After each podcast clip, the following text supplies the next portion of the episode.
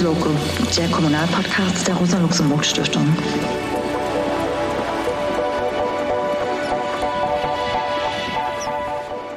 Von Lichtenhagen über NSU bis heute. Lokales Erinnern und Gedenken am Beispiel Rostock.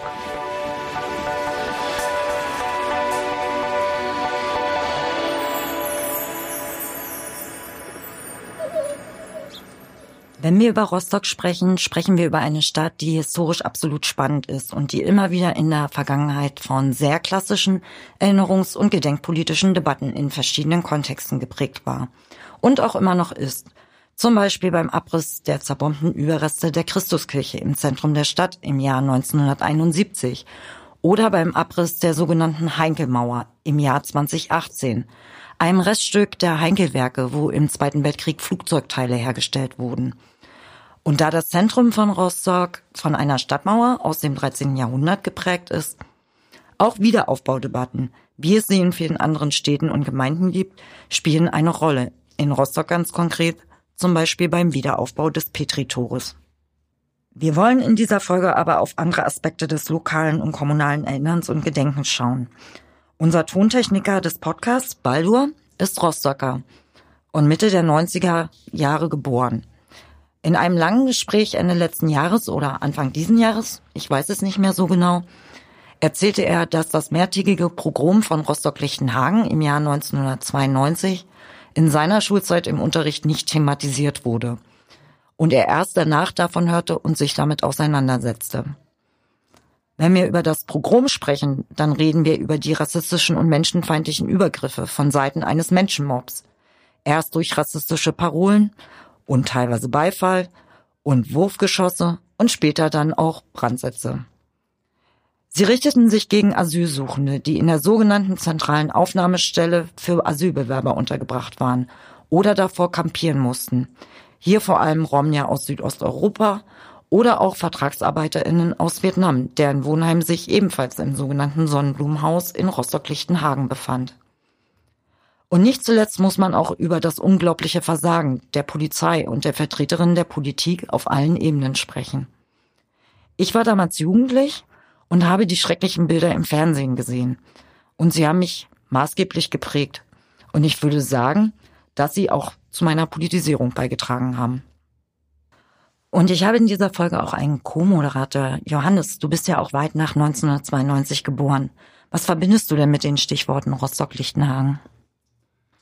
Ja, ich kann da jetzt eigentlich gar keine wirklich persönliche Anekdote erzählen, aber vielleicht hat das ja auch gewisse Aussagekraft, denn ich bin zwar nicht wie Baldur in Rostock aufgewachsen, aber in Brandenburg und dort gab es ja auch in den 90er und Nuller Jahren viel rechte Gewalt. Und auch ich kann mich nicht erinnern, dass dies eine große Rolle in der Schule gespielt hat. Mehr über den Pogrom in Lichtenhagen habe ich dann erst nach meiner Schulzeit, so in den letzten Jahren erfahren.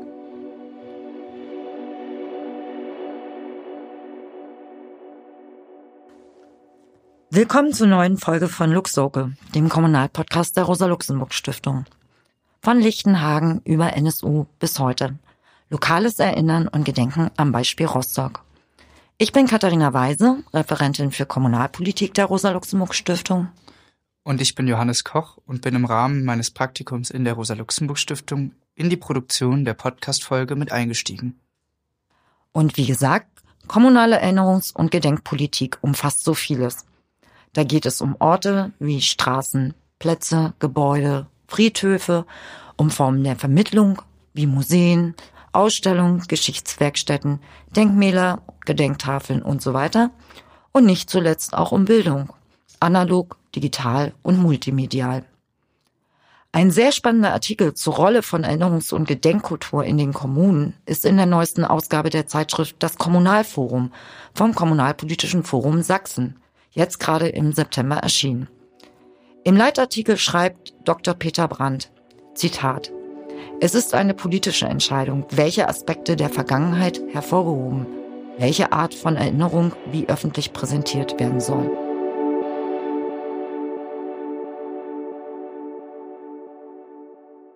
Ende August jährte sich das Pogrom von Rostock-Lichtenhagen zum 30. Mal. Dies wurde sehr unterschiedlich gedenkpolitisch begleitet. So fand am 25. August ein offizielles Gedenken, ein Empfang der Stadt unter Beisein des Bundespräsidenten im Rathaus statt. Darüber hinaus gab es am selben Tag in der Stadthalle zahlreiche Workshops und Ausstellungen für SchülerInnen. Bereits davor gab es zum Beispiel aber auch Abendveranstaltungen mit Betroffenen bzw. deren Kindern, vor allem durch zivilgesellschaftliche Gruppen organisiert. Und nicht zuletzt, am 27. August hatte das Bündnis Lichtenhagen eine Gedenkdemonstration durch Lichtenhagen angemeldet, an der ca. 5000 Menschen laut Angaben des Bündnisses teilnahmen. Wir haben das zum Anlass genommen, mit verschiedenen Menschen aus zivilgesellschaftlichen Organisationen mit starken kommunalpolitischen Bezügen in Rostock über die jüngere Geschichte und die Erinnerungs- und Gedenkpolitik und deren Wandel in der Hansestadt zu sprechen.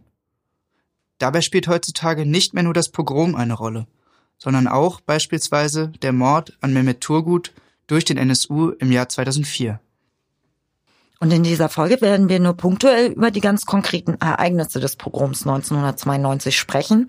Wer sich noch einmal über die genauen Abläufe und Orte informieren möchte, es gibt eine sehr gute Webdokumentation Rostock-Lichtenhagen 1992, über die wir noch sprechen werden und die wir natürlich auch verlinken. Und eine der immer noch besten Filmdokumentationen, ich hatte sie dir ja auch ans Herz gelegt, Johannes, stammt aus dem Jahr 1993 The Truth Lies in Rostock. Übersetzt ist es recht doppeldeutig. Die Wahrheit liegt, die Wahrheit lügt in Rostock. Das erste Gespräch haben wir mit Tim Bleis von Lobby e.V. geführt. Er ist Berater bei Lobby West und sitzt in der AG Gedenken der Hansestadt Rostock. Darüber hinaus war auch Lobby ein Teil des Bündnis Lichtenhagen, insbesondere in Vorbereitung der Gedenkdemonstration am 27. August. Und was es mit dem Verein und der AG Gedenken auf sich hat und vor allem, welche kommunale Relevanz das alles hat, erklären wir im Gespräch.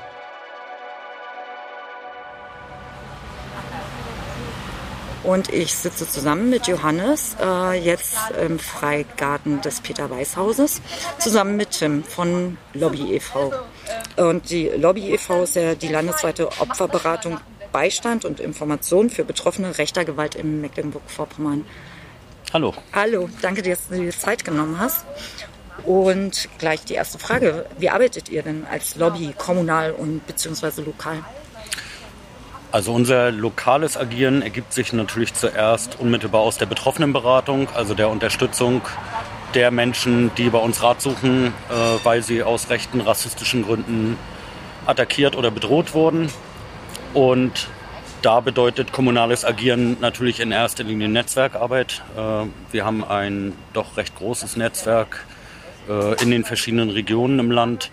Äh, einerseits, um den Betroffenen auch weiterführende Unterstützung vor Ort vermitteln zu können, um sie möglicherweise auch mit äh, Selbstorganisationen zusammenzubringen, ähm, aber auch in dem Bereich, den wir selber lokale Interventionen nennen, also gerade in Orten, wo sich Angriffe häufen oder es ähm, Entwicklungen gibt, die wir für neu und problematisch ansehen, versuchen wir in die Kommunen hinein zu intervenieren, von Angriffen ausgehend. Das heißt Gespräch mit äh, Kommunalpolitikerinnen, mit anderen Akteuren vor Ort, mit der lokalen Presse und äh, anderen Strukturen, die je nach Kontext äh, wichtig sind in der Arbeit. Ähm, kommunale, kommunale Arbeit bzw. Netzwerkarbeit vor Ort ist für uns aber natürlich auch ein politisches Instrument. Äh, Einerseits haben wir gerade in einem Flächenland wie Mecklenburg-Vorpommern äh, den Anspruch, äh, Akteurinnen vor Ort zu vernetzen, bei der Aufbauarbeit zu unterstützen. Das gilt natürlich ganz besonders für Ansätze von Selbstorganisationen der verschiedenen betroffenen Gruppen. Und äh, kommunale Intervention bzw. Arbeit in der Kommune hat bei uns natürlich auch immer den Schwerpunkt, in die verschiedenen Kontexte äh, die Perspektiven der Betroffenen einzubringen. Und ihr arbeitet ja auch viel im ländlichen Raum. Genau, also die Arbeit findet in der Regel dort statt, äh, wo die Angriffe stattgefunden haben, wo die Betroffenen leben.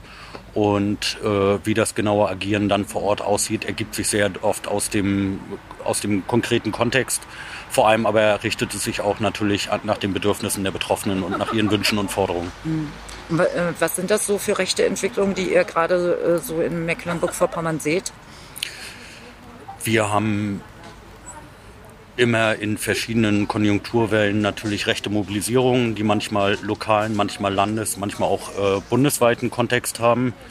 Äh, wie überall bundesweit natürlich äh, die letzte große Entwicklung rund um die Fluchtbewegung 2015, 2016, wo wir es mit einer sehr breiten rassistischen Mobilisierung auf der Straße und in unmittelbarer Folge auch mit Angriffen zu tun hatten teilweise direkt aus Aufmärschen heraus oder im Nachgang, weil eben solche rassistischen Stimmungen in einzelnen Kommunen nochmal zusätzlich angeheizt wurden, sodass dann äh, Angriffe auf einzelne Personen die Folge waren oder eben auch Gruppen von Personen. Mhm.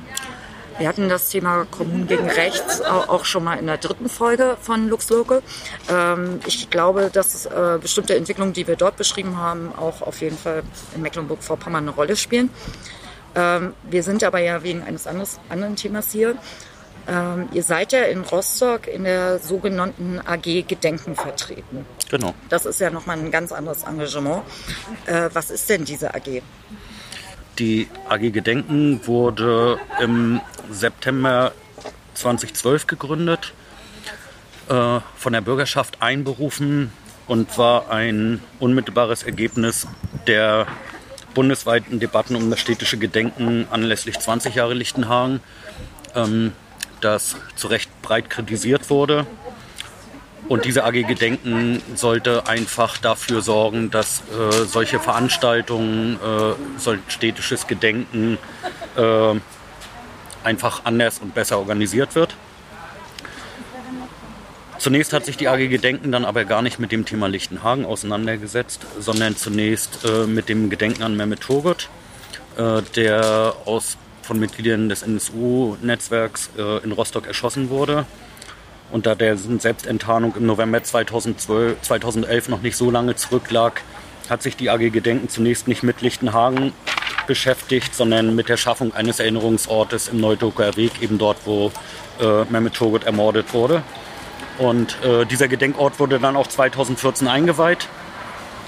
Und ab 2015 hat die AG Gedenken sich dann zentral mit dem Konzept eines de dezentralen Gedenkens anlässlich Lichtenhagen auseinandergesetzt. Äh, Im Ergebnis entstanden dann diese fünf Stelen, die, glaube ich, mittlerweile relativ bekannt geworden sind und die dann 2017, also zum 25. Jahrestag der Pogrome, eingerichtet wurden und ein Jahr später dann die äh, sechste Stele, die explizit den Betroffenen gewidmet ist.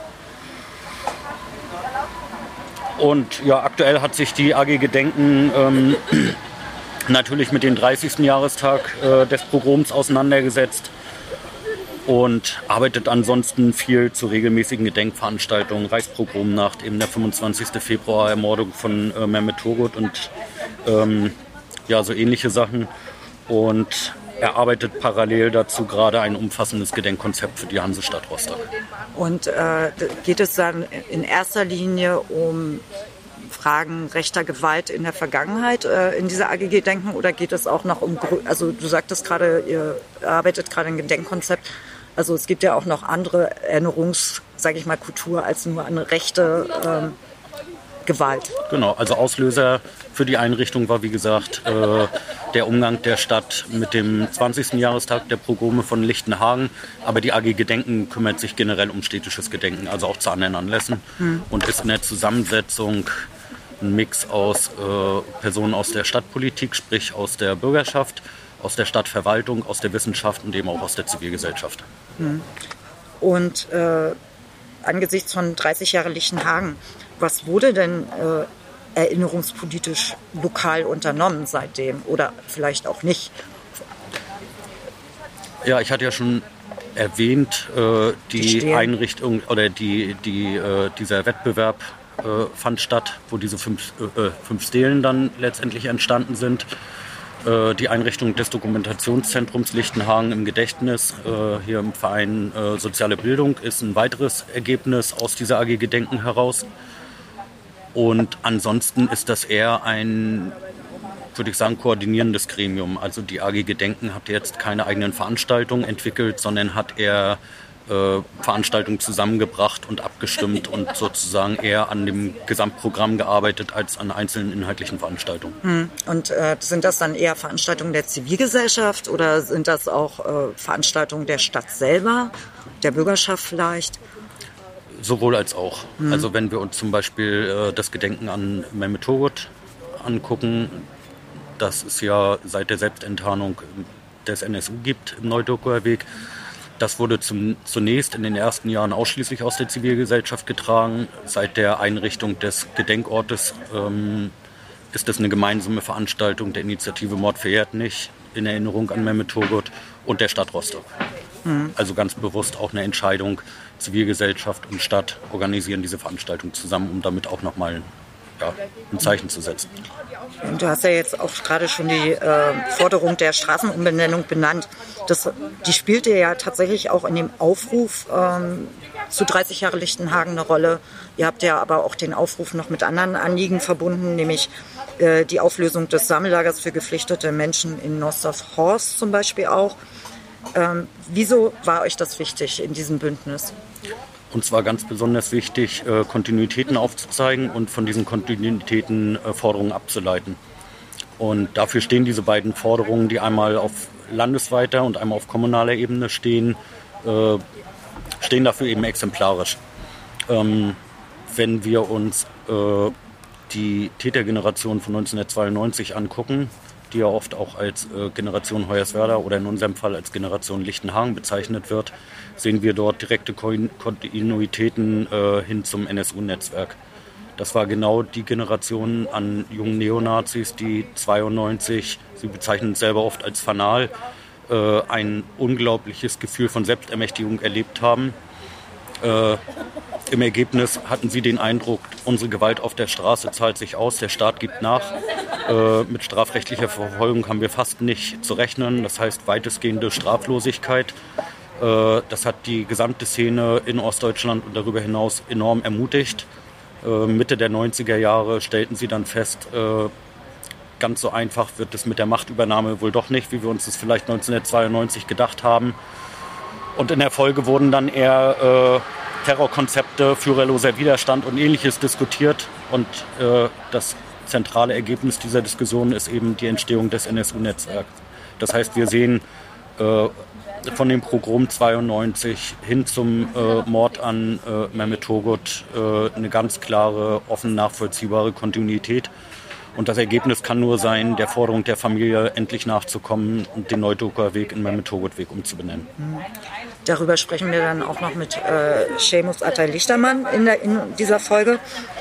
Und aus eurer Sicht jetzt nicht als AG Gedenken, sondern als Lobby e.V., wie muss denn oder sollte denn lokale bzw. kommunale Erinnerungsarbeit bzw. Politik aussehen?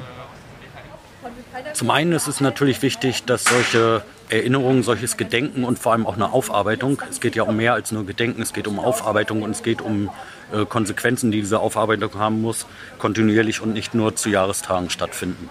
Äh, und das ist wahrscheinlich aus unserem Arbeitsansatz heraus klar, aber mittlerweile auch äh, für viele andere politische Akteure wichtig.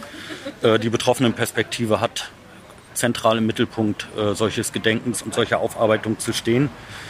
Wir sehen dort durchaus Fortschritte in der Entwicklung des kommunalen Gedenkens. Das heißt, die Perspektive von Betroffenen wird viel mehr wahrgenommen, äh, ist aber natürlich immer noch nicht an dem Punkt, wo sie eigentlich sein müsste. Ähm, das hat mir zum Beispiel die zentrale Gedenkveranstaltung im Rathaus am 24.08. nochmal deutlich gemacht.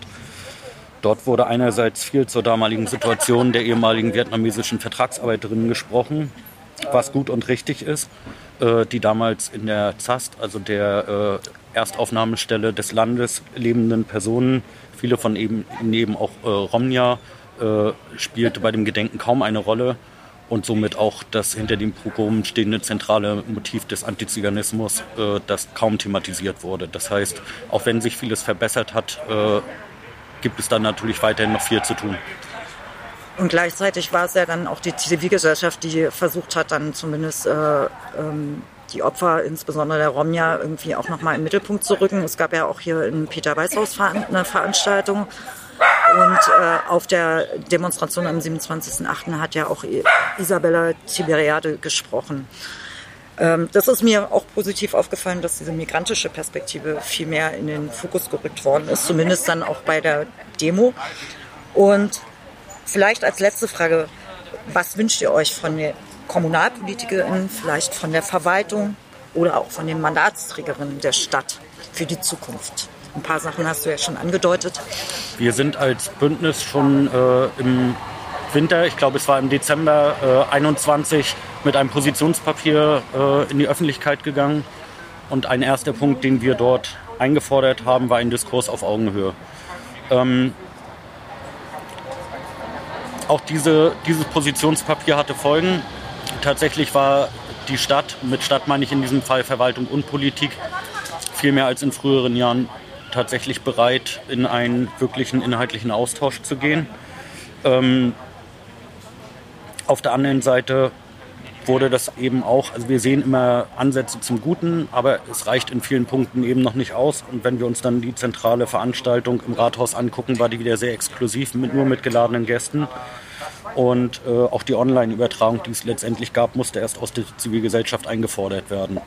Das heißt, wir sehen auf der einen Seite tatsächlich äh, Veränderungen, Verbesserungen, wenn wir so einen Diskurs auf Augenhöhe fordern, aber diese Veränderungen werden nicht in allen Punkten äh, konsequent bis zu Ende durchgedacht und äh, auch umgesetzt.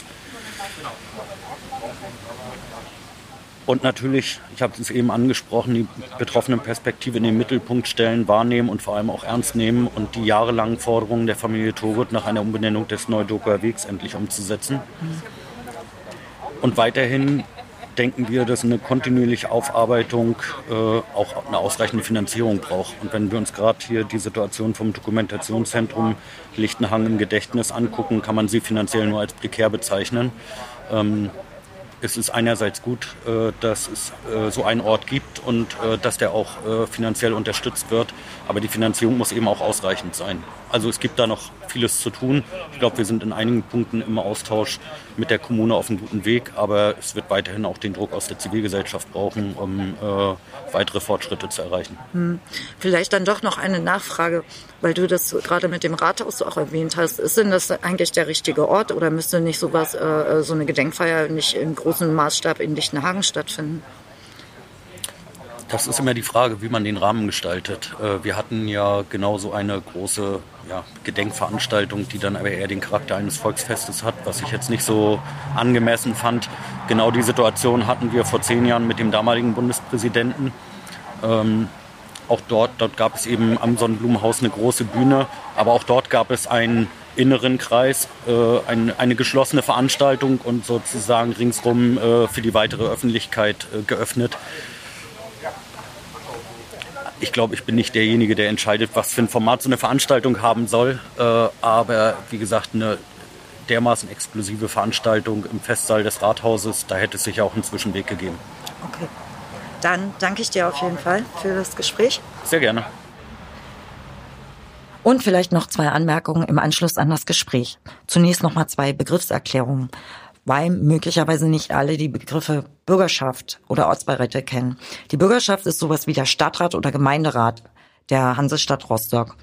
Und die Ortsbeiräte sind für die Ortsteile zuständig und dort die kommunalen Gremien.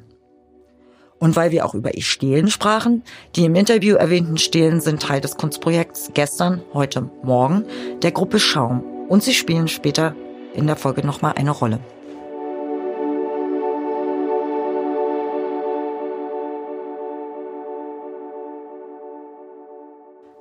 Im Nachgang zum Interview erzählte Tim auch noch von zwei eindrucksvollen Fällen, in denen die Rostocker Zivilgesellschaft verhinderte, dass sich Ereignisse wie die in Lichtenhagen nochmal wiederholen. Johannes, erzähl mal vom ersten. Genau, im Jahr 1998, also nur sechs Jahre nach dem Pogrom in Rostock-Lichtenhagen, wollte die NPD eine Demonstration durchführen und das Ziel ihres Aufmarsches sollte das Sonnenblumenhaus in Lichtenhagen sein.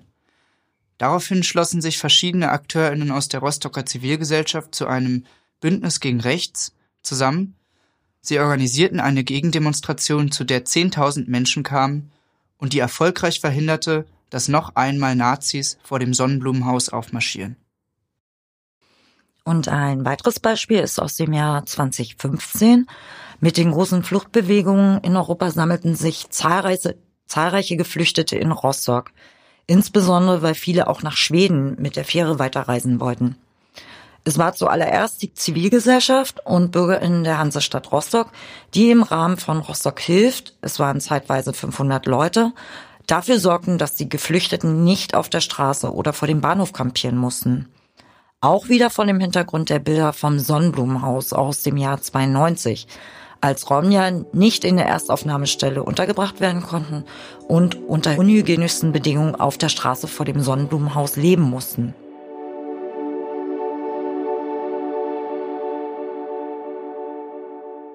Gerade vor dem Hintergrund, was uns Baldur, also unser Tontechniker, erzählte, wollten wir uns auch die bildnerische und pädagogische Seite von Erinnerungs- und Gedenkkultur in der Hansestadt anschauen. Und völlig unabhängig voneinander, Tim, in dem ersten Gespräch sprach er von der AG Gedenken. Und auch unsere nächsten Gesprächspartnerinnen erzählen von Projekten, die daraus entstanden sind. Und erneut sind wir im Peter-Weiß-Haus, in einem gar nicht mal so großen, aber hohen Raum, der für das sogenannte Lichtenhagen-Archiv genutzt wird. Und dort haben wir mit Christoph Schulz vom Verein Soziale Bildung gesprochen. Er ist seit einem Praktikum 2008 bei SOBI, so die Abkürzung, dabei, hat zwischendurch in der offenen Jugendarbeit gearbeitet und ist nunmehr Jugendbildungsreferent. Und unser zweiter Gesprächspartner ist, war Johann Henningsen. Er ist in der historisch-politischen Bildungsarbeit tätig, arbeitet als freier Mitarbeiter auch bei Sobi und ist insbesondere beim Dokumentationszentrum tätig und hier vor allem im Bereich der Vermittlung und Forschung. Und Johannes, vielleicht kannst du noch mal mehr zu dem Verein Sobi erzählen. Ja, Sobi e.V. ist ein Verein mit äh, ganz verschiedenen Aufgabenfeldern. Dazu zählt die politische Bildung, Jugendsozialarbeit, Schulsozialarbeit, die Forschung und eben auch das Lichtenhagen-Archiv, also das Dokumentationszentrum Lichtenhagen im Gedächtnis. Und was Tim von Lobby schon im Gespräch angedeutet hatte, dass es Kritik an der Form und Art und Weise des Gedenkens zum 20-jährigen Jubiläum, also vor zehn Jahren gab, wird von Christoph nochmal genauer ausgeführt. Und natürlich auch, was an weiteren Projekten noch entstanden ist. So, und wir sitzen immer noch im Peter Weißhaus, aber jetzt drinnen. Und zwar sitze ich hier zusammen mit äh, Christoph und Johann von Soziale Bildung. Und vielleicht gleich als Einstieg äh, die Frage, ihr betreut ja das Dokumentationszentrum Lichtenhagen im Gedächtnis, kurz Lichtenhagen Archiv. Äh, was ist dieses Dokumentationszentrum bzw. dieses Archiv? Was macht ihr? Ähm, also das kann man so grob aufgliedern. Das, was wir tun, ist zum einen, dass wir Quellen erschließen, forschen, recherchieren und sammeln, also das Zusammentragen, was Archive halt so als originären Gegenstand tun. Und darüber hinaus ermöglichen wir halt Einblicke in das sozusagen, was gesammelt wurde für Forschende, Interessierte, SchülerInnen, ähm, Medienschaffende, genau. Also sozusagen den Zugang zu den Quellen diverser Art und das andere ist, dass wir das Thema Austausch und Lernen, also Vermittlungsangebote, auch ein zentraler Punkt sind. Und da arbeiten wir mit Online-Formaten, mit Projekttagen, Projektwochen, ähm, unterschiedlicher Länge und auch mit unterschiedlichen Fokus, wobei natürlich das Kernereignis da immer eine ganz zentrale Rolle spielt. Aber wie die ausgeformt werden, hat immer auch damit zu tun, wie die Zielgruppe um die es geht, ähm, was die für Zeit mitbringt, was die für Lernerfahrungen schon hatte, ähm, auch ähm, ja, wie so Vorwissen etc. ist. Und noch ein anderes Thema oder ein anderes Format, was wir auch umsetzen, sind Stadtrundgänge entlang des Gedenkkonzeptes gestern, heute Morgen, also den Stelen. Ja, das ist so grob das, was wir tun. Hm. Von den Stelen hat spannenderweise gerade auch Tim schon von mhm. Lobby äh, erzählt. Ähm, wie kam es denn, dass ihr das Lichtenhagen-Archiv betreut? Ja, das muss man ein bisschen länger ausholen. Äh, genau. Also zu den 20. Gedenktagen, Jahrestagen ähm, sind ja so verschiedene Narrative aufeinander getroffen. Also zum einen gab es ne, den Bundespräsidenten Gauck, der sozusagen formuliert hat, dass ähm, Rostock-Lichtenhagen etwas Vergangenes ist ähm, und wo wenig Bezug genommen wurde auf rechte Kontinuitäten und die Einbindung von Betroffenen, in dem auf der einen Seite und vielleicht auf der anderen Seite eine bundesweite Mobilisierung, Demo mit dem Fokus, das Problem heißt Rassismus. Dann gab es ein Erinnerungszeichen, was kommunal initiiert und inszeniert wurde. Das ist, diese, ist die Eiche, also die Friedenseiche, die Berühmtheit dadurch unter anderem erlangt hat, dass sie ein paar Tage später abgesägt wurde. Ähm, und das ging auch bundesweit durch die Medien. Also es gab sozusagen viel Reibung verkürzt äh, an diesem, diesen Gedenktagen.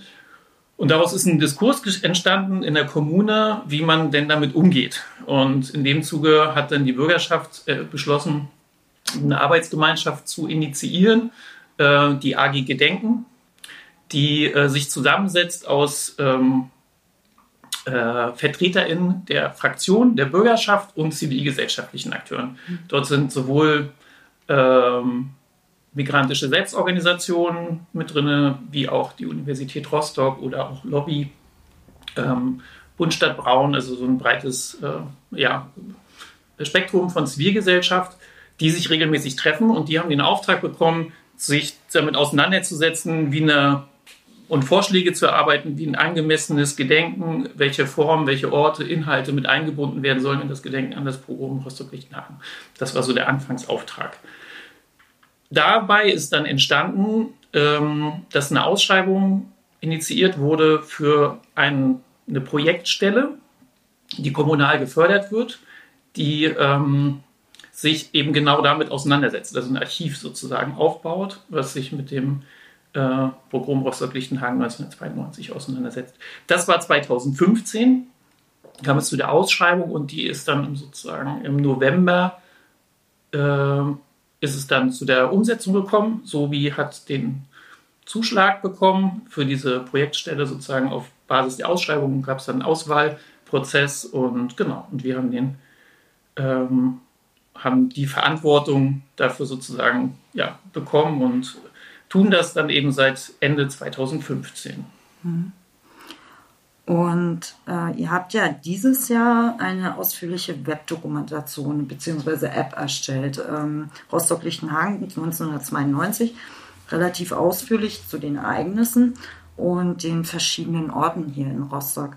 Ähm, beschreibt mal ganz kurz, was das Anliegen war von dieser Webdoku. Das ist ja jetzt im Prinzip erstmal nur ein Format, äh, was auch ähm, in der Vermittlungsarbeit eine Rolle spielt.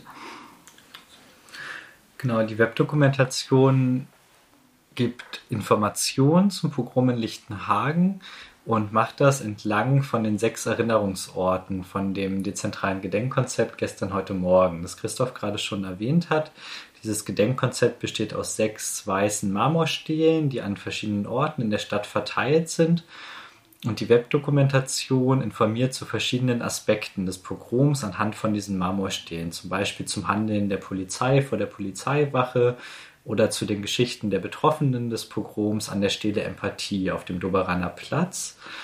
Und diese Webdokumentation nutzt dabei verschiedene Quellen, die auch hier aus dem Archiv des Dokumentationszentrums stammen. Wir arbeiten also zum Beispiel mit Interviews mit ZeitzeugInnen, mit zeitgenössischer Lokalpresse, oder auch mit Quellen aus dem Aktivismus, wie zum Beispiel Flyern oder Flugblättern.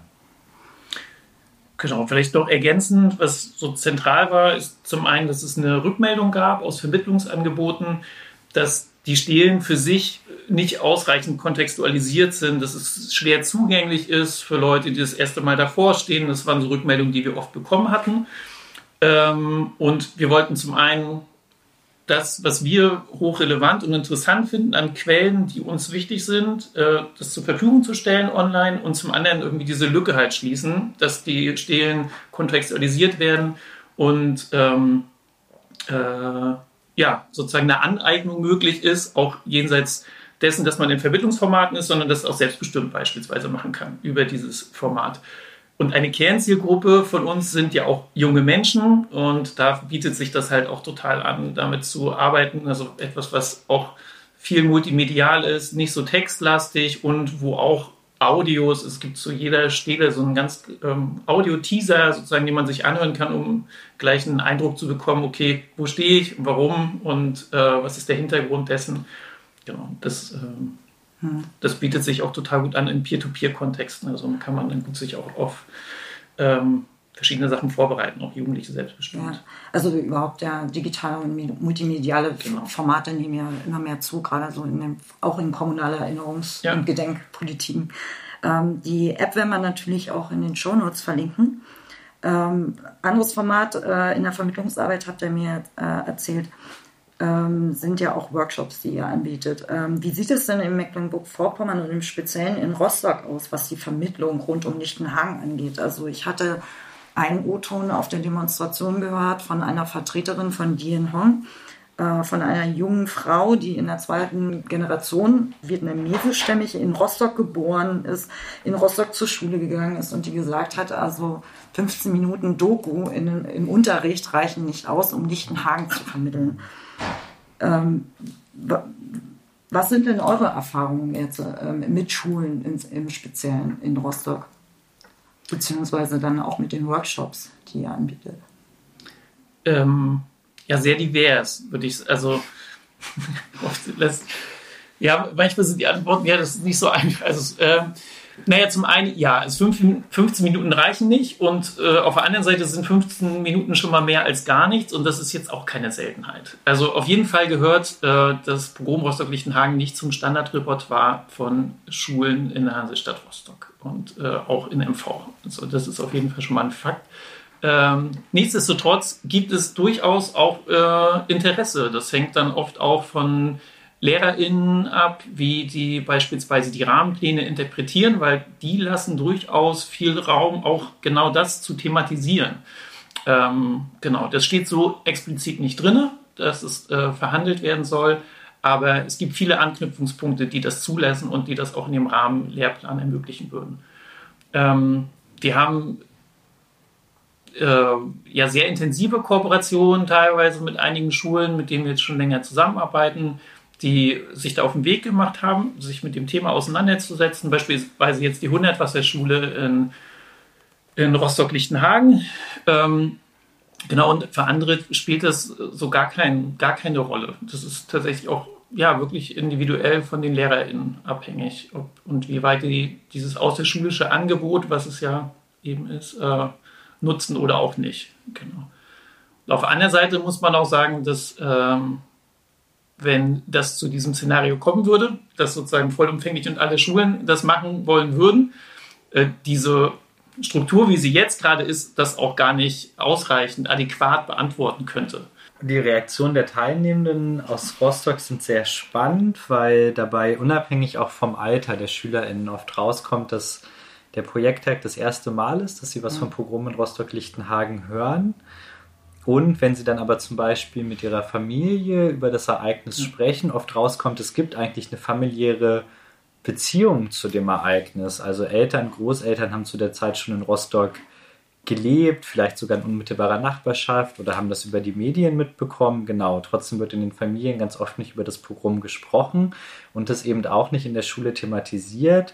Und das reicht bis zu Reaktionen von einem Teilnehmenden, der selbst im Sonnenblumenhaus lebt, und der den Erinnerungsort für das Pogrom am Sonnenblumenhaus nicht kannte und meinte, ich bin da jahrelang jeden Tag dran vorbeigelaufen und ich wusste gar nicht, was das ist. Genau. Also das zeigt auch nochmal, wie wenig präsent dieses Thema teilweise in den Familien und auch in den Schulen ist.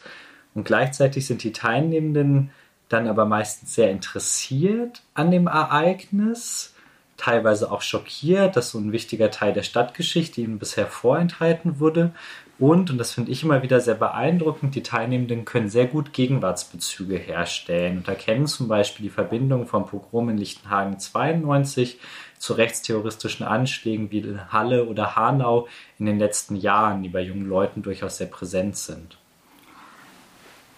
Ähm, spannend ähm, bei ich hatte es äh, eingangs äh, der Folge schon gesagt, also dass äh, das durchaus auch eine Motivation war für uns, sich damit auseinanderzusetzen, weil unser Tontechniker unter anderem auch Rostocker ist, äh, nach Lichtenhagen geboren ist und äh, tatsächlich auch gesagt hat, in seiner Sch Schulzeit spielte es keine Rolle. Und es gibt ja noch ein anderes Projekt, ähm, weil es wird immer sehr stark auf äh, die Vietnamesinnen geschaut in Lichtenhagen.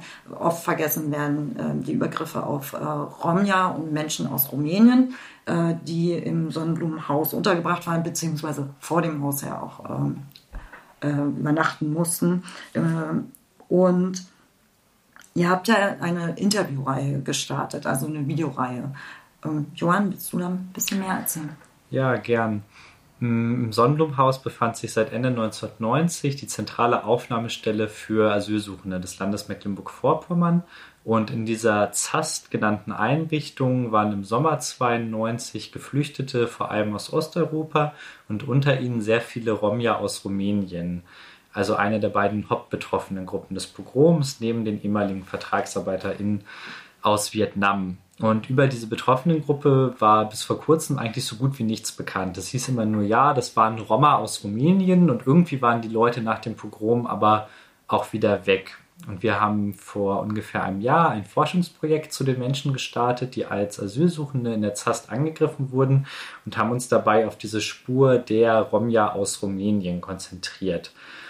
Wir haben mit ähm, Roma-Selbstorganisationen zusammengearbeitet, vor allem dem Roma-Center aus Göttingen.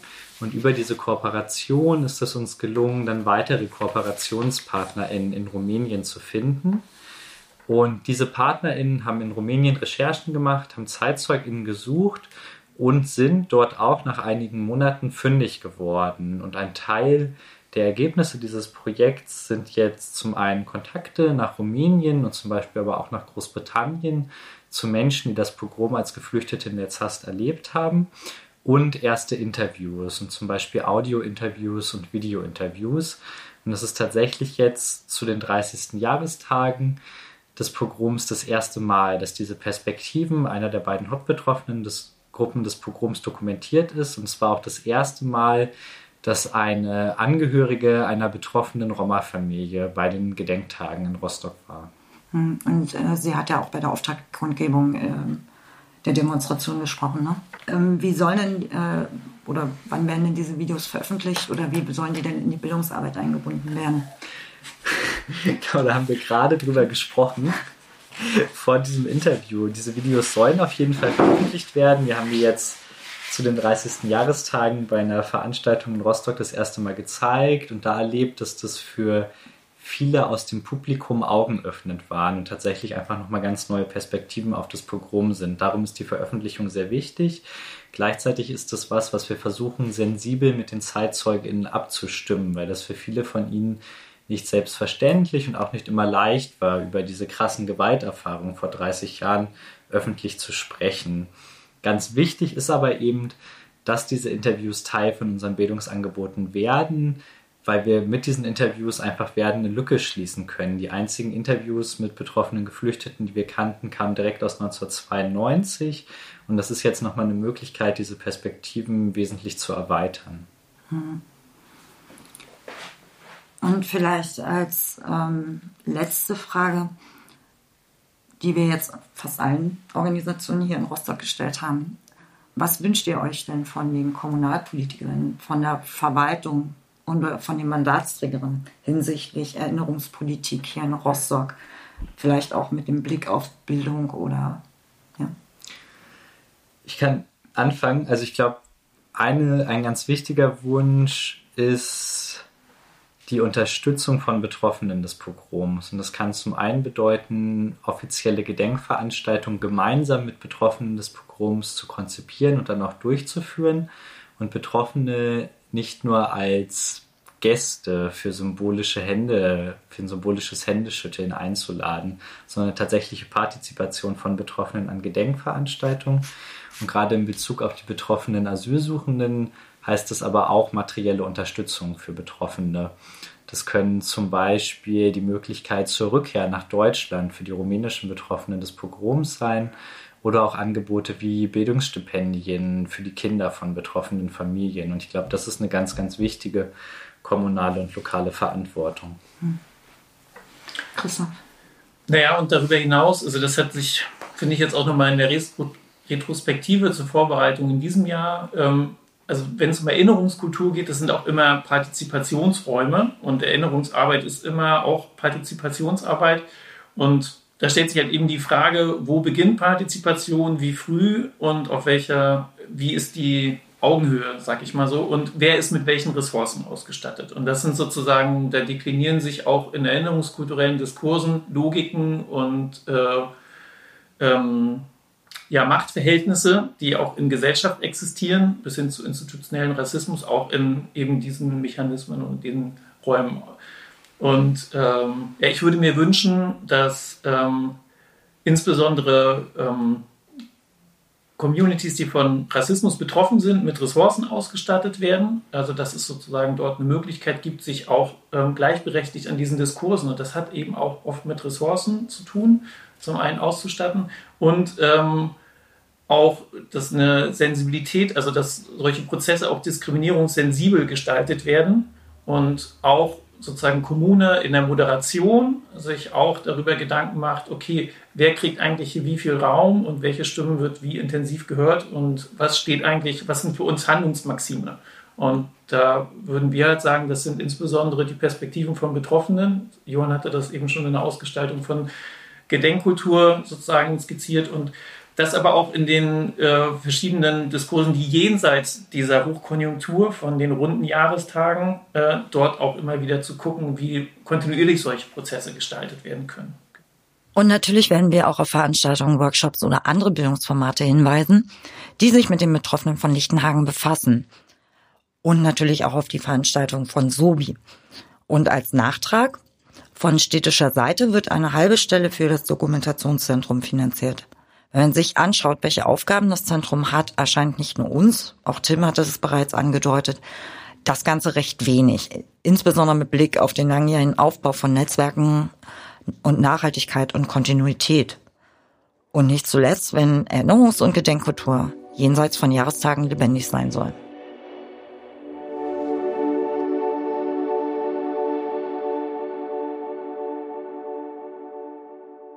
Und damit kommen wir auch zum dritten Gespräch. Und bereits am Vorabend der Gedenkdemonstration am 27. August war ich in Rostock.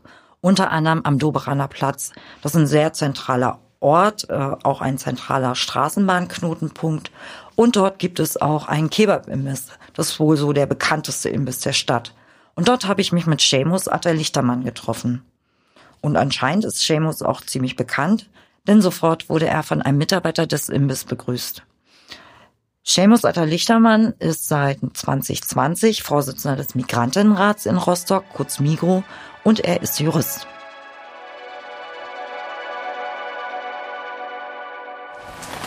So, und äh, jetzt sitze ich mit Seamus äh, im Freigarten des Peter Weiß Hauses, äh, kurz genannt auch PWH.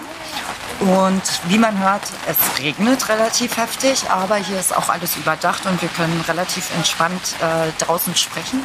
Es ist natürlich nicht ganz voll, weil der Regen treibt jetzt auch nicht gerade die Leute auf die Straße. Mal gucken, wie das dann morgen wird bei der die Demonstration in Lichtenhagen. Erstmal vielen Dank, Seamus, dass du dir die Zeit genommen hast. Ich danke dir für die Einladung. Ja, und ich habe es ja eingangs gerade schon gesagt, du bist ja Vorsitzender des Migrantinnenrats äh, in Rostock. Und was macht der Migrantinnenrat kommunal eigentlich? Diese Frage bekomme ich tatsächlich sehr oft. Viele wissen nicht, was Migrantenrat ist, äh, wobei wir sehr demokratisches Gremium sind. Wir sind ein demokratisches Gremium, politisches Gremium, der die äh, Menschen mit Migrationshintergrund gegenüber der Kommune vertritt. Die werden alle fünf Jahre gewählt und zwar äh, haben wir neun Mitgliederinnen und äh, Vorstand und Vorstand ist in der Regel Sprachrohr gegenüber der äh, Kommunalpolitik, sprich Oberbürgermeister, äh, Bürgerschaftspräsidenten, äh, Fraktionen. Äh, wir werden auf politische Veranstaltungen eingeladen. Und die Mitglieder, wo kommen die her? Also melden die sich oder sind die, kommen die aus Vereinen oder? Also es ist unterschiedlich. Wir haben äh, tatsächlich äh, zurzeit äh, äh, neun Mitgliederinnen unterschiedliche Nationalitäten. ähm, die, die tatsächlich auch in der Regel Aktivistinnen sind. Also sie sind schon sehr politisiert und erhoffen sich in der äh, Migrantenrat auf der politischen Ebene mehr Gehör zu finden. Und ähm, genau, tatsächlich ja, äh, Vereinsgründer sind dabei, Vereinsmitgliederinnen. Ja. Und was sind denn so die Anliegen äh, von den einzelnen Mitgliedern? Äh, also ein, über eins werden wir ja jetzt gleich nochmal genauer sprechen, aber Ja, auch jenseits dessen. Also die haben halt da auch Riesenproblem. Die Anliegen und die Erwartungen äh, von äh, Migrantenrat sind sehr hoch. Ja. Sowohl von äh, Wählerinnen als auch von Mitgliederinnen. Aber unsere äh, Möglichkeiten, Kompetenzen sind sehr begrenzt. Äh, laut unserer Satzung, die uns von der Bürgerschaft gegeben wird, äh, haben wir nur eine beratende Funktion. Also keine mitbestimmende. Nein, absolut nicht. Also das ist ja auch mein Anliegen. Äh, Ich arbeite dran und äh, die ersten Gespräche gab es schon mit Fraktionen, ob wir nicht die Satzung ändern sollten entsprechend, dass wir dann äh, wenigstens Rederecht bekommen In der Bürgerschaft. in der. Bürgerschaft, äh, aber auch äh, Antragsrecht. Für Antragsrecht ist es ein bisschen schwieriger. Da bedarf es tatsächlich einer entsprechenden Kommunalverfassungsänderung, die aber auch leicht äh, zu ändern ist eigentlich, aber die politische Wille muss da sein. Äh, beim Rederecht ist es einfach bitter, dass wenn ich als Vorsitzender bei Sozialausschuss sitze und ich äh, mich im Wort melden will, dass die Mitgliederinnen der jeweiligen Ausschusses äh, erst bestimmen, ob ich reden darf oder nicht. Und das ist äh, schon äh, bedrückt, bedrückend. Und eine Kommunalverfassungsänderung müsste ja dann tatsächlich im Landtag in Mecklenburg-Vorpommern beschlossen werden. Tatsächlich. Ja, ja. Tatsächlich, ja. Und als Migrantenrat begleitet ihr ja auch die Aktivitäten rund um das Erinnern Gedenken an Mehmet Turgut. Kannst du noch mal ganz kurz erklären, wer Mehmet Turgut war und was mit ihm passiert ist? Mehmet Turgut war ein äh, kurdischer Junge, der äh, nach Deutschland gekommen ist, um ein besseres Leben äh, zu führen. Äh, und ich kenne ihn seitdem ich in, äh, ich habe ihn gekannt, äh, seitdem ich in äh, Rostock angekommen bin, 1999. Der hat genau dort gearbeitet, wo ich in Lüttenklein gewohnt habe. Mehmet Turgut wurde 2004 von NSU-Terroristen in äh, Rostock-Dilkow ermordet. Und wie gestaltet sich denn jetzt das Erinnern oder auch seitdem das Gedenken an ihn in Rostock und in welcher Form? Du hattest mir gerade schon kurz erzählt, äh, es gab diese Initiative Mord verjährt nicht. Wie hat sich das dann jetzt entwickelt bis heute? Ich erinnere mich, als es 2011 rauskam, dass äh, Mehmet Turgut äh, von äh, äh, Rechten ermordet wurde, von NSU-Terroristen, wo, wobei ich äh, zufügen muss, dass äh, wir als migrantische Community viel äh, darüber geredet haben, dass das äh, die Rechten sind. Ja. Also wir haben schon immer darüber geredet, weil äh, ich habe das auch mal gesagt, ich kannte Mehmet Turgut und ähm, wir haben, äh, ich habe ich hab in Erinnerung, dass äh, dieser Junge nur am Arbeiten war. Also äh, da haben wir uns immer überlegt, mein Gott, äh, wann hat er dann die Zeit gehabt, überhaupt Gangster zu spielen? Ja, der, hat, der war ein sehr fleißiger Junge. Und ähm, bin mir nicht sicher, ich glaube 2012 war die erste, allererste Erinnerung äh, für Mehmet Turgut, an dem er ermordet wurde am Nordulkower Weg. Ja? Und damals war auch die Gedenkstätte gar nicht da. Ähm, zu beobachten war, dass da dort nur Aktivistinnen waren, Zivilgesellschaft. Und äh, ich erinnere mich auch noch, ich war mit meinem Vater dort. Ich erinnere mich, dass wir auch von äh, Nazis angegriffen wurden. Also, äh, so äh, habe ich das in Erinnerung, wie wir das angefangen haben, also wie das war. Mittlerweile wurde ganz viel neu gebaut, wo er ermordet wurde. Früher haben in dieser kleinen Straße nur drei Häuser äh, existiert. Jetzt sind das mittlerweile ganz moderne Hochhäuser äh, entstanden. Ähm, es ist mittlerweile eine Gedenkstätte für ihn dort, die ich auch teilweise immer wieder kritisiere. Wobei ich sagen muss, jetzt sieht es ein bisschen besser aus, dass, äh, dass diese äh, Grünfläche, wo seine Gedenkstätte ist, äh, als äh, Hundekotzplatz benutzt wird. Ja. Und das war bitter, als wir das mehr gesehen haben zu Jahrestag. In der Regel sind wir immer am 25. Februar, am Todestag vor Ort. Was ich jetzt beobachte, sind auch äh, dieses, jedes Mal jetzt Politikerinnen dabei. Ja, es sind unterschiedliche Fraktionen da, sowohl auf Landesebene als auch äh, Bürgerschaftsebene. Äh, dieses Jahr war Bundespräsidentin dabei, äh, ganz viele Abgeordneten.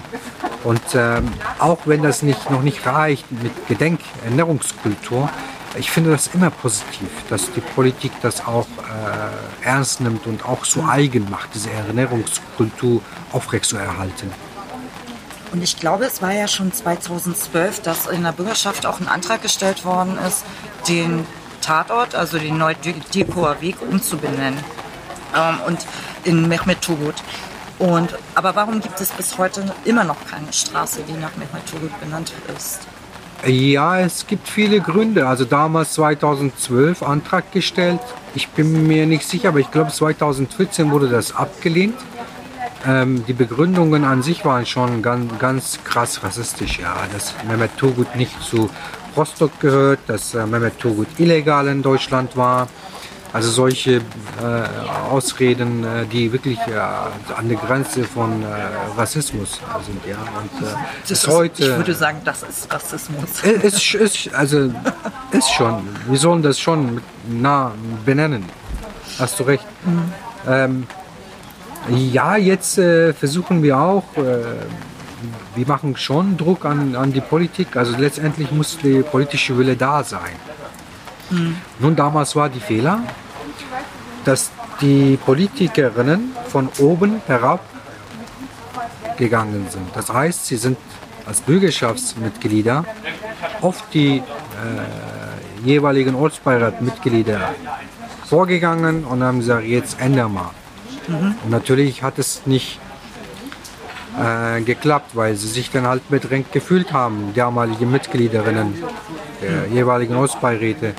Und äh, wir mussten immer dazu fügen, dass äh, damals, als es abgelehnt wurde, hat es auch die Linke abgelehnt, hat es auch Grünen abgelehnt, hat es aber auch SPD abgelehnt. Im Ortsbeirat? Ja, im Ortsbeirat. Also das muss man sagen. Ja, äh, weil, weil man sie nicht mitgenommen hat. Man mhm. muss ja sie aufklären. Jetzt wird es ja tatsächlich nicht einfacher. Also am Anfang waren es drei Häuser am Neudicker Weg. Ähm, AnwohnerInnen können ja gegen Straßenumbenennungen auch klagen. Ne? Und jetzt äh, gibt es relativ viel Neubau. Wie versucht ihr denn auch die BürgerInnen mitzunehmen? Das haben wir tatsächlich noch nicht gemacht und das ist mir auch klar geworden, dass wir die Bürgerinnen nicht mitgenommen haben. Wie du auch vorhin gesagt hast, das waren nur drei Häuser damals, Einfamilienhäuser. Jetzt sind das mittlerweile ganz viele. Also ich weiß, das habe ich nicht gesehen, aber es sind halt Neubauen. Ähm, wir haben uns aber äh, vor, ähm, glaube ich, vier, fünf Monaten mit der Fraktionsmitgliederinnen getroffen. SPD, die Linke, Grünen. Hm. Und äh, dort äh, sind wir dann zum Schluss gekommen, dass wir äh, die Bürgerinnen mitnehmen müssen, äh, meines Erachtens äh, vielleicht Grillpartys zu machen und einfach mal mit denen in Kontakt zu kommen. Ja?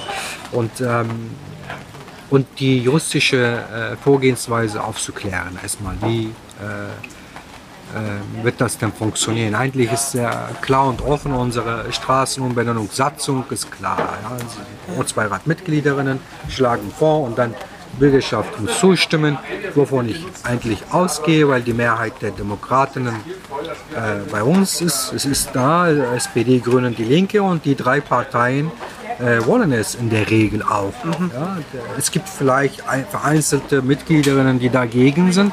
Äh, unsere Aufgabe ist da, aber sie zu überzeugen. Ja, ohne geht es ja auch nicht. Und ich habe dann tatsächlich vor drei Monaten eine Petition äh, gegründet, äh, die Straße in Mehmet Turgut Weg umzubenennen. Und äh, das hatte ein Ziel für mich erstmal ähm, durch mediale Aufmerksamkeit die Einwohnerinnen zu erreichen. So, das war mein äh, Hintergedanke. Was mir auch gelungen ist, dass nach einer Woche gegen Petition war, nicht umbenennen. Und das waren genau diese Gründe, was du auch aufgezählt hast. Ähm, Verwaltungsaufwand, zu Ko Kostenfaktor, äh, mhm. wobei wir als Migrantenrat gesagt haben, wir äh, übernehmen das durch die Spenden. Ja, wir übernehmen Verwaltungskosten, äh, wir reden vielleicht mit der Verwaltung, vereinfachtes Verfahren vielleicht, ja, kann man über alles reden. Aber ich bin der Meinung, dass wir dadurch äh, durch äh, die Petition auch äh, die Einwohnerinnen erreicht haben. Auch weil wir mussten miteinander reden. Wir haben noch nie mit, mit äh, Einwohnerinnen geredet. Wir haben denen noch nie über Mehmet Turgut was erzählt. Sie haben vielleicht noch nie über Mehmet Turgut was erzählt. Ich bin, ich bin immer der Meinung, als ich dann äh, Vorsitzender geworden bin, habe ich gesagt, ach Mensch, mir fehlt irgendwie ach, so Leben für Mehmet Turgut. Ja, man redet immer über, über ihn, aber mir fehlt er so so bildlich, ja, dass man ihm ein Leben gibt. Und erst da habe ich auch beschlossen, äh, preiszugeben, dass ich ihn kannte. So, dass ich dann erzählen kann, wie er war, was er war, was ich als Teenager damals von ihm bekommen habe. Äh, das ist, äh, glaube ich, mir auch gelungen, äh, ihm ein Leben zu geben und dieses Leben an Einwohnerinnen zu geben. Du, da war ein Mensch, der hat existiert und er ist auf einmal weg, weil er nicht so aussah, wie die NSU-Mörder sich vorgestellt haben. Kannst du dir das vorstellen? Ja, das möchte ich mit Einwohner, Einwohnerinnen reden. Ja. ja.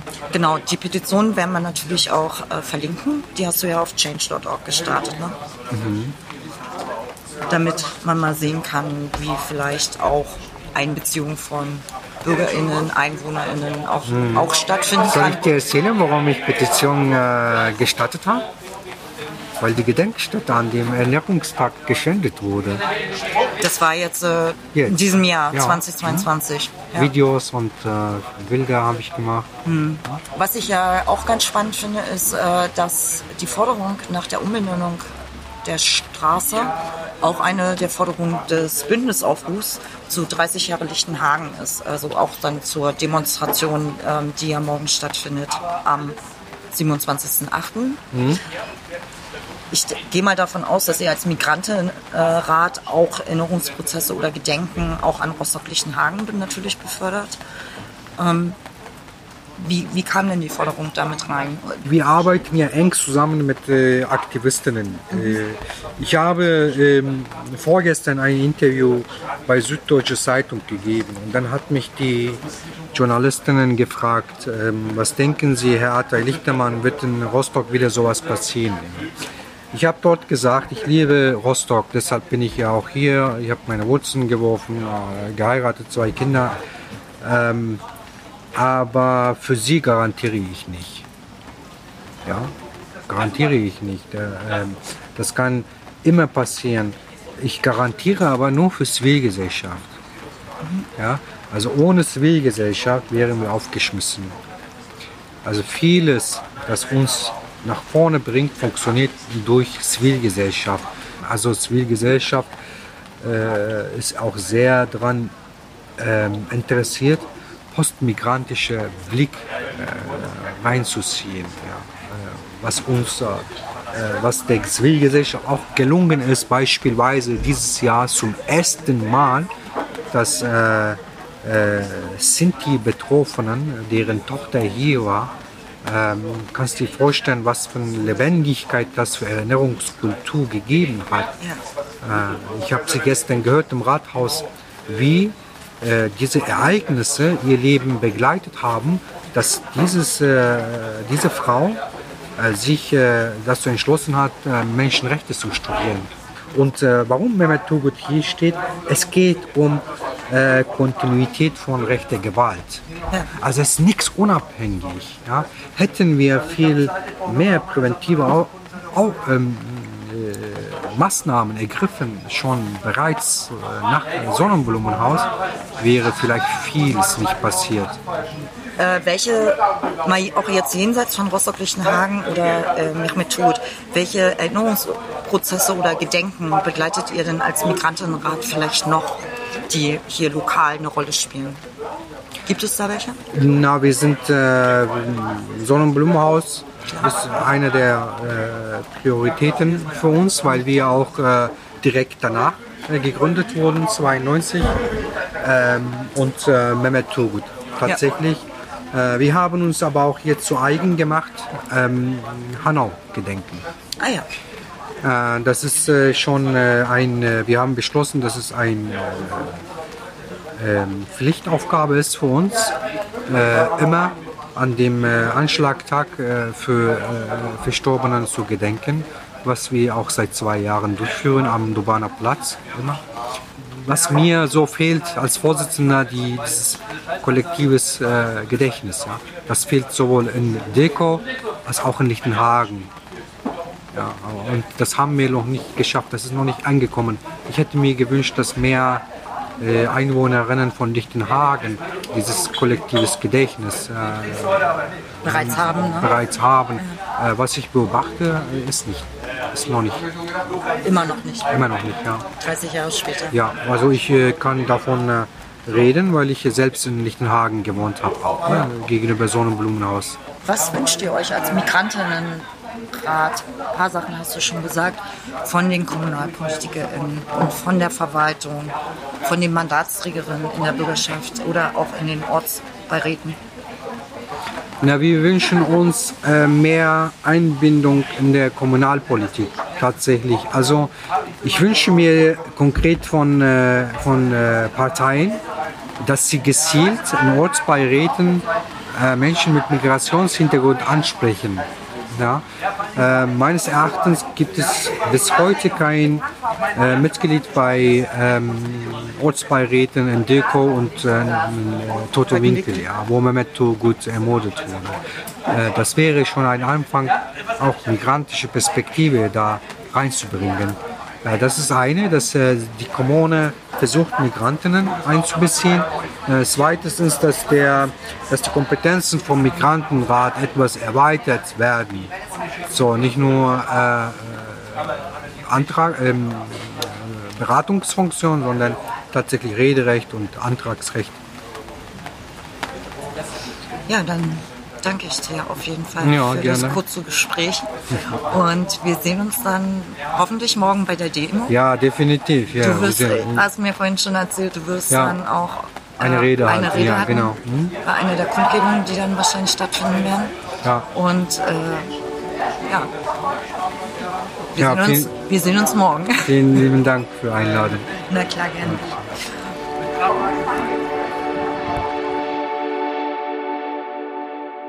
Und vielleicht noch als kleine Anmerkung oder auch Hinweis. Ich habe ja mit Seamus über das Rederecht des Migrantinnenrats gesprochen. Das ließe sich über die Geschäftsordnung des jeweiligen kommunalen Gremiums, in dem Fall der Bürgerschaft, regeln. In Paragraph 21 der Geschäftsordnung der Bürgerschaft ist das Rederecht der verschiedenen Institutionen und Personen schon sehr ausführlich geregelt. Für eine Änderung der Geschäftsordnung bräuchte es natürlich die politischen Mehrheiten, also auch den politischen Willen, den Migrantinnenrat sprechen zu lassen.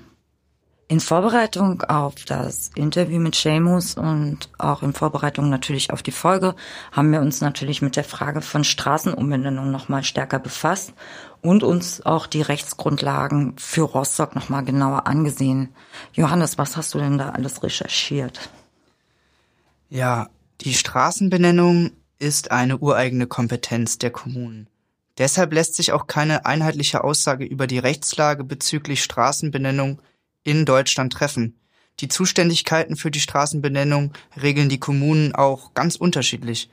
Häufig werden jedoch dabei örtliche Gremien wie Ortsbeiräte mit einbezogen und so ist es auch in der Hansestadt Rostock. Auf der Grundlage des Paragraph 5 der Kommunalverfassung und Paragraph 51 des Straßen- und Wegegesetzes des Landes Mecklenburg-Vorpommern schreibt die Straßenbenennungssatzung der Hansestadt Rostock hier in Paragraph 1 Absatz 3. Die Entscheidung über die Benennung trifft die Oberbürgermeisterin oder der Oberbürgermeister im Einvernehmen mit dem zuständigen Ortsbeirat. Im Falle der Benennung nach Persönlichkeiten des öffentlichen Lebens, nach historischen Ereignissen oder wenn der vorgesehene Name von den Grundsätzen der Straßenbenennung abweicht, entscheidet der Hauptausschuss unter Mitwirkung des zuständigen beratenden Ausschusses im Einvernehmen mit dem zuständigen Ortsbeirat. Der letzte Satz ist hierbei besonders relevant, denn im Einvernehmen bedeutet hierbei, dass der Ortsbeirat zustimmen muss. Oft schlägt der Ortsbeirat aber auch Straßennamen vor. In der Anlage zur Straßenbenennungssatzung steht dann weiterhin, eine Benennung nach Persönlichkeiten solle nur in Ausnahmefällen und frühestens fünf Jahre nach Ableben der Person erfolgen. Außerdem sollten noch lebende Angehörige gehört werden. Zur Benennung geeignet seien Namen von Persönlichkeiten der Orts- und Zeitgeschichte. Dies seien insbesondere Personen, die sich in der Kunst und Wissenschaft um die Stadt oder um ihre Bürgerinnen besonders verdient gemacht haben. Unzulässig sei hingegen die Benennung nach Personen, die Ziele, Handlungen und Wertvorstellungen verkörpern, die den Grundsätzen der Verfassung widersprechen. Wie Seamus ja bereits erwähnte, erfolgte im Jahre 2012 bereits ein Antrag der Fraktion Die Linke in der Rostocker Bürgerschaft für die Umbenennung des Neudierkower Wegs in Mehmet Turgut-Weg. Da die Straße sowohl im Ortsteil Dierkow West als auch im Ortsteil Teutenwinkel liegt, hätten auch beide Ortsbeiräte zustimmen müssen. Sie lehnten den Antrag jedoch aus verschiedenen Gründen ab. Seamus hatte ja im Interview bereits schon einige genannt. Und deswegen ist die Umbenennung in Mehmet-Turgut-Weg damals nicht erfolgt. Und wie wir auch bei Seamus gehört haben, wie auch bei Tim, wird ja schon noch darum gerungen, möglicherweise den Neudirkower Weg umzubenennen in Mehmet Turgut Weg. Und es ist auch ein Wunsch der Familie.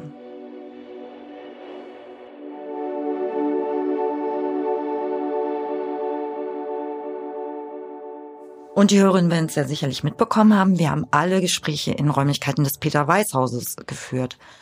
Das ist so ein bisschen Zeitgründen geschuldet und gleichzeitig ist es ein wahnsinnig zentraler Ort, der auch für alle möglichen Anliegen von Menschen zugänglich ist und vor allem auch linksprogressiv offen ist.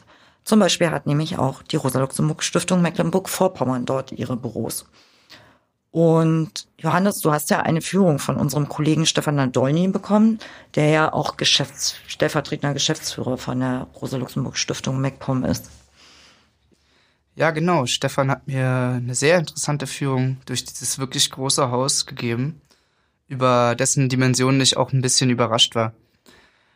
Er erzählte mir, dass es in den 1860er Jahren gebaut wurde und als Ausflugslokal der dazugehörigen und bis heute existierenden Bra Brauerei genutzt wurde. Heute würde man zu Recht sagen, dass das PWH mitten in Rostock liegt. Damals lagen darum noch hauptsächlich Felder und Wiesen. Das Gebäude wurde dann in den folgenden Jahrzehnten auch weiter als Ausflugslokal genutzt und bis 1945 erfolgten mehrere bauliche Erweiterungen. Nach dem Krieg wurde es dann zum Haus der deutsch-sowjetischen Freundschaft und war vielen RostockerInnen als Ort für Feste, für Kulturveranstaltungen und für die beste Soljanka der Stadt bekannt. Ein Mensch erzählte uns auch, seine Jugendweihe dort gefeiert zu haben. Marit, die im PWH e.V. und im SOBI e.V. arbeitet, erzählte uns dann noch mehr über die jüngste Vergangenheit und über Aktuelles des PWH. Äh, viele Besucherinnen, die auch die DDR-Zeiten hier noch erlebt haben, sagen auch immer, hier wurde gefeiert bis unters Dach. Also das ist eigentlich äh, neben der politischen Geschichte äh, und historischen Geschichte des Hauses auch eine kulturelle Geschichte des Feierns hier wohl. Und ähm, was uns ähm, und die Tradition halten wir insofern auch noch aufrecht. Und äh, der Peter Weißhaus e.V. hat das Haus äh, 2009 übernommen, eigentlich in einem relativ desolaten Zustand, weil es äh, die Nachwendezeit auch un, mehr oder weniger ungenutzt war. Es gab verschiedene Konzepte, die aber scheinbar nicht aufgingen und es äh, wurde dann der Brauerei quasi als äh, ursprüngliche Eigentümerin auch wieder zurückgegeben. Und wir haben das dann, der Peter Weißhaus e.V. von der Brauerei äh, kaufen können. Und diese äh, 90er sind auch äh, in der Hausgeschichte ein relativ brachliegendes, äh, brachliegender Zeitraum. Erstmal wurde alles sozusagen in den 90ern hier rausgeklaut was noch nicht nied- und nagelfest war. Und es, äh, die fehlende Nutzung hat auch Spuren hinterlassen. Und äh, was wir wissen, ist, dass eben hier wohl ein DVU-Parteitag stattgefunden hat in den 90ern. Da war es sozusagen auch in der Rostocker Geschichte ähm, nicht ähm, progressiv oder kritisch politisch verfasst. Und ähm, wir wollten mit der Gründung des Peter Weiß Hauses eigentlich auch ein ähm, ein Bildungs- und Kulturhaus schaffen, das sich in äh, politische Diskurse ähm, mit einmischt oder beziehungsweise über Bildungs- und Kulturarbeit ähm, in den öffentlichen Raum auch wirkt. Und ähm, aber nicht nur einseitig, sag ich jetzt mal, vielleicht etwas ketzerisch in die linke Szene, sondern auch in der Verbindung ähm, zur äh, bürgerlichen Gesellschaft. Wir wollten uns nicht als äh, Enklave aufbauen, sondern ins Gespräch und in die Diskurse gehen, was sich auch abbildet durch die, das Profil der MieterInnen, die hier im Hause sind. Und das sind ja ganz unterschiedliche. Ne? Also wir haben ja äh, mit Soziale Bildung, dem ähm, Bildungsverein auch gesprochen, die hier sitzen, die Rosa-Luxemburg-Stiftung hat ihre Büros mhm. mittlerweile hier, aber genau. auch noch nicht so lange. Nee, die sind jetzt erst äh, anderthalb Jahre, ne? Zwei Jahren, ich glaube kurz vor Corona, ähm, auch ähm, endgültig dann eingezogen im, im Souterrain. Und da befindet sich auch noch der internationale Fußballclub. Ähm, ja, genau. Und äh, ansonsten ist es jetzt die Subraumgenossenschaft, die den Veranstaltungsbetrieb und äh, Kneipe und Freigarten äh, führen als äh, Geschäftsbetrieb. Und dann gibt es aber auch noch kleinere Mieterinnen wie Wirbelwind oder Kryptoraum, hm. die ähm, hier zur Gestaltung des Hauses mit beitragen. Das Literaturhaus sitzt hier auch, das haben wir gesehen. Ähm, und ja. ansonsten finden halt auch wahnsinnig viele Konzerte, auch Partys ja. statt. Genau, die, äh, das war Sinn der Sache, dass dieses äh, Haus als Gemeingut auch von den äh, MieterInnen oder äh, interessierten Nutzerinnen ähm, gestaltet wird und äh, mitgenutzt wird und diese Veranstaltungen aller einzelnen MieterInnen, sag ich jetzt mal im Kern, auch so ein ähm, gemeinsames Bild abliefern und die auch untereinander äh, sich verständigen zu äh, gemeinsamen Veranstaltungen, die sie sozusagen für bestimmte Themen und so als passend ähm, miteinander vereinbaren auch. Mhm.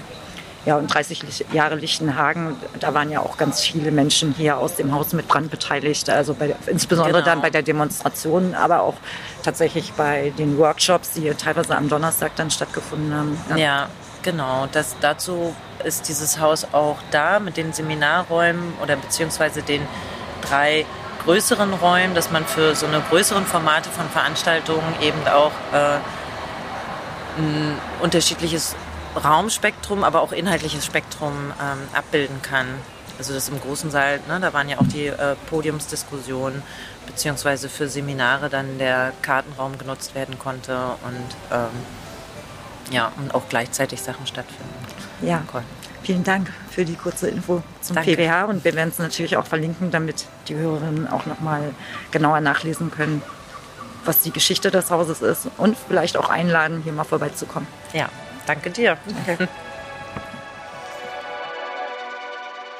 Und damit kommen wir auch schon so ein Stück weit zum Ende des Themas. Johannes, was ist denn für dich ein Fazit aus den Gesprächen, den Berichten und den Recherchen? Auch als jemand, der sich mit der Stadt Rostock mit den Programmen in Lichtenhagen oder auch Kommunalpolitik noch nicht so intensiv befasst hatte? Also ich habe das Gefühl, dass äh, jetzt zum 30. Jahrestag der Pogrome sich in Rostock eigentlich erinnerungspolitisch vieles auf dem richtigen Weg befindet. Und dafür sind, glaube ich, Initiativen wie Lobby e.V., Sobi und engagierte Menschen wie Seamus und deren super wichtige Arbeit verantwortlich. Die betroffenen Perspektive wird außerdem endlich mehr in den Fokus genommen und auch die lokale Politik scheint langsam begriffen zu haben, dass das wichtig ist. Wie sieht's denn bei dir aus, Katharina? Was ist dein Fazit? Ähm, ich fand auf jeden Fall spannend, dass es äh, zumindest in den letzten zehn Jahren so eine Öffnung der Stadt gibt, also auch hinsichtlich verschiedenster Konzepte des lokalen und kommunalen Gedenkens und Erinnerns. Und gleichzeitig haben wir auch so ein bisschen im Hintergrund schon Leuten hören, dass es so erste positive Zeichen gibt für eine mögliche Umbenennung des neuen Dekorer Wegs in Mehmet Tugut Weg. Aber das werden wir sehen und wir werden dann sicherlich auch in einer der nächsten Folgen des Podcasts dann auch darüber berichten, wenn es soweit sein sollte. Und ich glaube, was wirklich dann auch nochmal wichtig wäre, ist darauf hinzuweisen, dass es äh, Erinnern und Gedenken auch nachhaltig stattfindet und kontinuierlich stattfindet, auch jenseits von Jahrestagen. Ich glaube, das wurde auch in den Interviews sehr eindrücklich gesagt. Und wie gesagt, wir haben nur einen Teil der Facetten kommunalen und lokalen Erinnerns und Gedenkens betrachtet, aber wie wir finden, wichtige. Und am Ende möchte ich aus dem am Anfang der Folge erwähnten Leitartikel von Dr. Peter Brandt noch ein weiteres Mal zitieren. Unter der Überschrift Perspektiven verbinden schreibt er, nicht nur jugendliche Blickweisen und nicht nur solche aus den sozial unteren und bildungsfernen Segmenten sind heutzutage so weit vom alten Kanon des städtischen Bildungsbürgertums entfernt. Und das waren sie wohl auch vor 100 Jahren. Dass eine zentrale Aufgabe organisierten kommunalen Erinnerns darin bestehen wird, unterschiedliche Perspektive einschließlich derer der Migranten einander näher und mit der Tradition fundierter Stadtgeschichte in Verbindung zu bringen. Und am Ende dieses Unterabschnitts schreibt er auch, das Recht auf Stadt, wie es Prozessbewegungen postuliert haben, setzt voraus, dass auch die nachwachsenden Generationen die vorgefundene Stadt, den Wohnort, als ihr Erbe annehmen. Beim kommunalen Erinnern geht es somit letztlich um Zugehörigkeit. Und damit kommen wir zu den Links und den Verweisen zum Thema. Genau, wir haben natürlich die Organisation unserer GesprächspartnerInnen in den Shownotes verlinkt.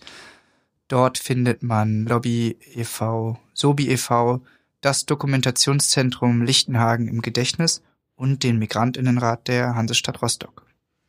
Und darüber hinaus haben wir auch noch viele Links und Verweise, speziell zum Beispiel zum Thema Rostock-Lichtenhagen nochmal, äh, zu MNSU, zum Thema Migration.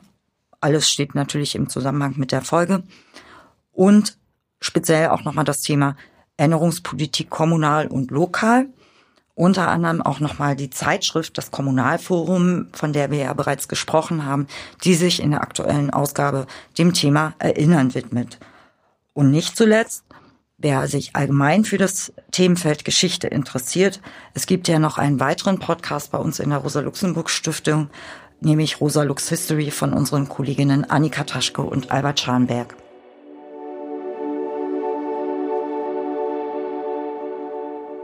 Und zum Abschluss haben wir noch ein paar Ergänzungen zu unserer vierten Folge, der Gartenfolge, die relativ gut ankommt, für die wir sehr viel schönes Feedback bekommen haben. Es gibt nämlich ähm, vom Kommunalpolitischen Forum Brandenburg eine Broschüre zum Thema Baumschutz in der Kommune und die kann über das Kommunalpolitische Forum bestellt werden. Und kurz nach unserer Folge zum Thema Gärten ist auch eine Podcast-Folge von dem Magazin für Stadtforschung aus Österreich, Deriv, erschienen. Ähm, der Titel ist Die Wiener Kleingärten im Wandel warum die Häuser immer größer und die Gärten immer kleiner werden. Und nicht zuletzt noch ein bisschen Werbung in eigener Sache.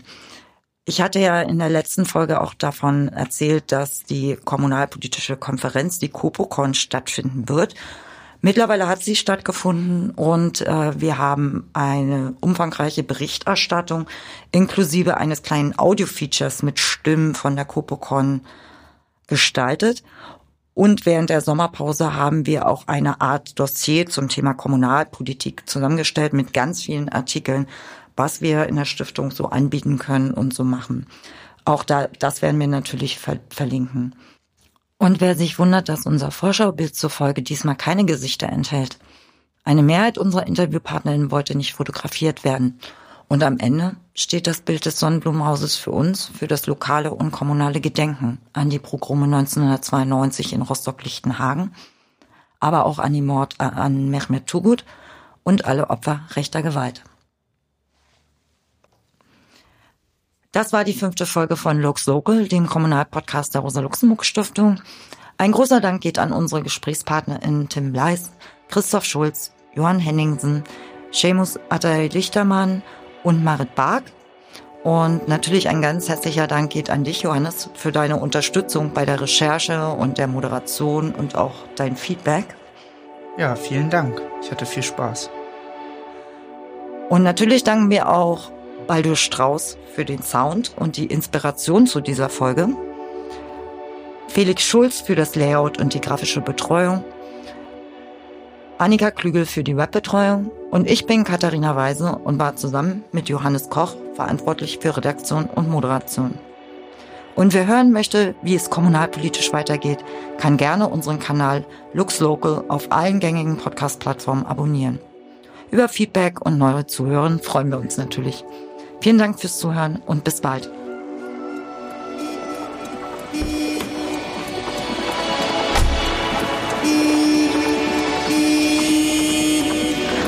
Lux Loco, der Kommunalpodcast der Rosa-Luxemburg-Stiftung.